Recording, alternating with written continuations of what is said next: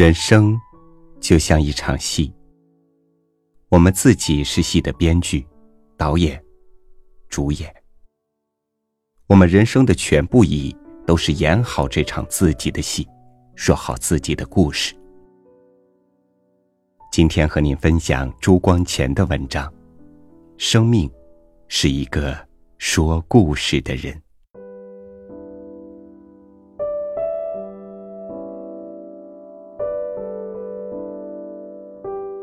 有一年夏天，我到苏格兰西北海滨一个叫做艾约夏的地方去游历。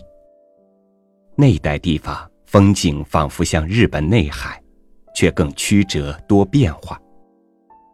海湾深入群山间，成为无数绿水映着青山的湖。湖和山都老是那样恬静悠闲，而且带着荒凉景象。几里路中不容易碰见一个村落。处处都是山、谷、树林和草坪。走到一个湖边，我突然看见人山人海，男的、女的、老的、少的，穿深蓝大红衣服的，蓝缕蹒跚的，如如蠢动，闹得喧天震地。原来那是一个有名的浴场。那是星期天，人们在城市里坐了六天的牛马。来此过一天快活日子，像湖水的波涛汹涌一样，他们都投在生命的狂澜里，尽情享一日的欢乐。像那一大群人一样，我也欣喜赶了一场热闹。那一天算是没有虚度，却感觉空虚寂寞着在此。大家不过是机械的受生命的动物的要求。在鼓动驱遣，太阳下去了，各自回家，沙滩又恢复它的本来的清寂，犹如歌残言散。而时而广之，这世间一切，何尝不都是如此？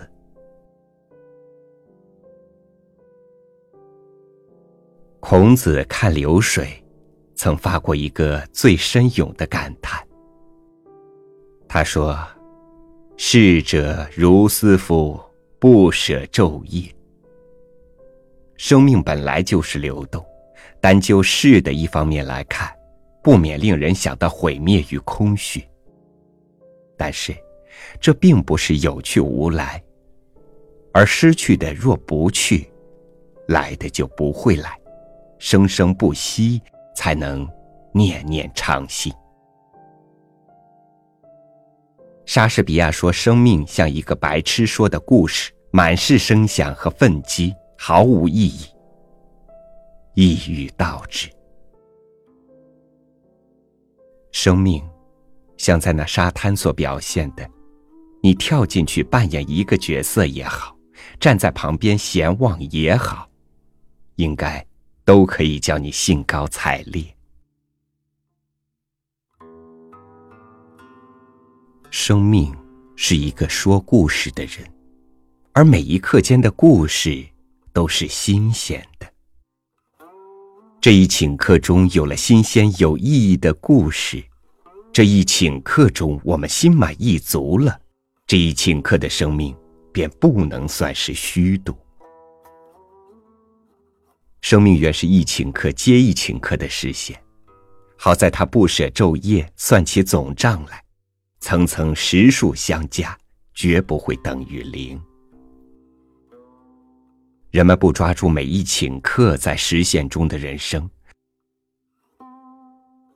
而去追究过去的原因和未来的究竟，都要走到无穷追溯。嫌人生短促，于是设种种方法求永恒。秦始皇五信方士求神仙，以及后世道家炼丹养气，都是妄想所谓长生。说来也怪，许多英雄豪杰在生命的流连上都未能免俗。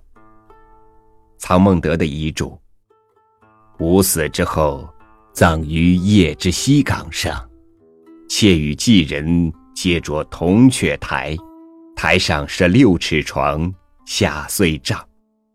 每月宿十五，向帐前作祭。汝等使登台望吾西陵墓天。他计算的真周到。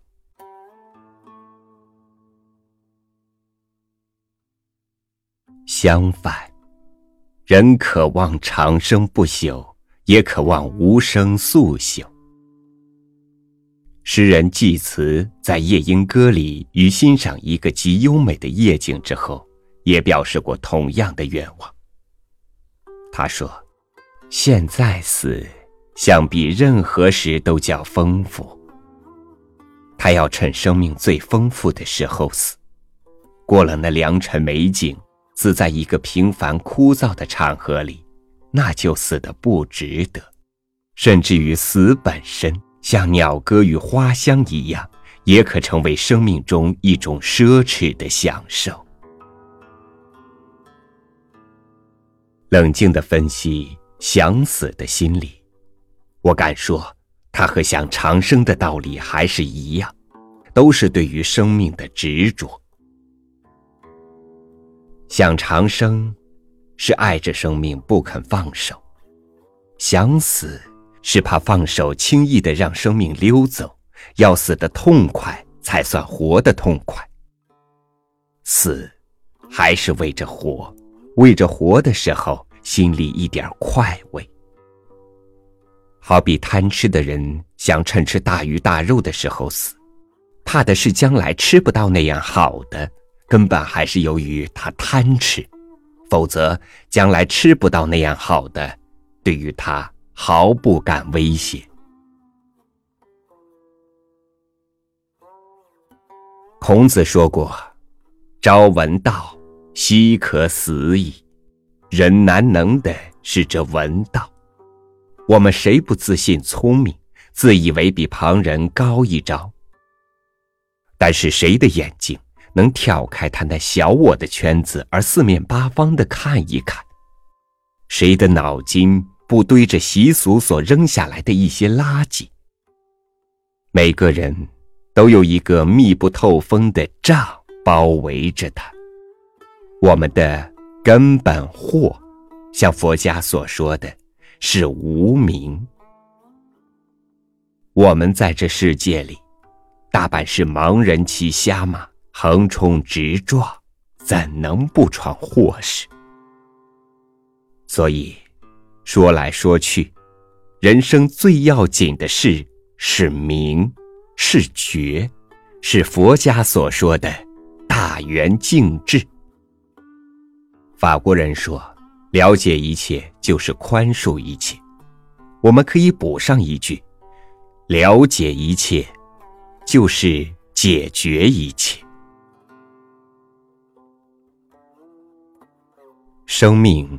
对于我们还有问题，就因为我们对他还没有了解，既没有了解生命，我们凭什么对付生命呢？于是，我想到这世间纷纷扰攘的人们。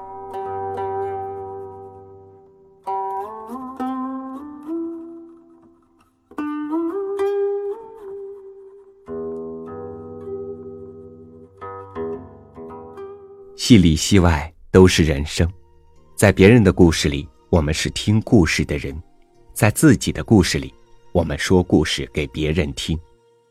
人和人相互是对方故事里的角色，这，就是形形色色的大千世界。感谢您收听今天我和您分享的文章，欢迎关注微信公众号“三六五读书”，欣赏更多精彩。我是超宇。明天见。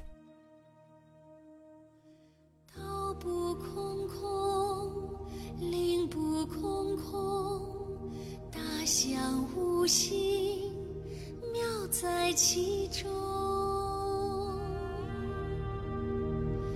道不空空，灵不空空，大象无形，妙在其中。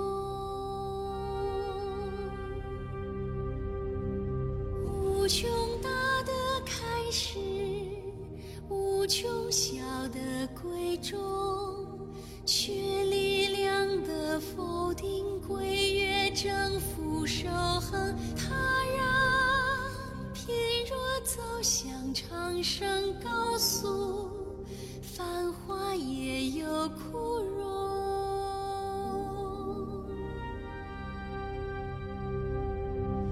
道不空空，灵不空空，大象无形，妙在其中。道不空空。天地万物尽在其中。道不空空，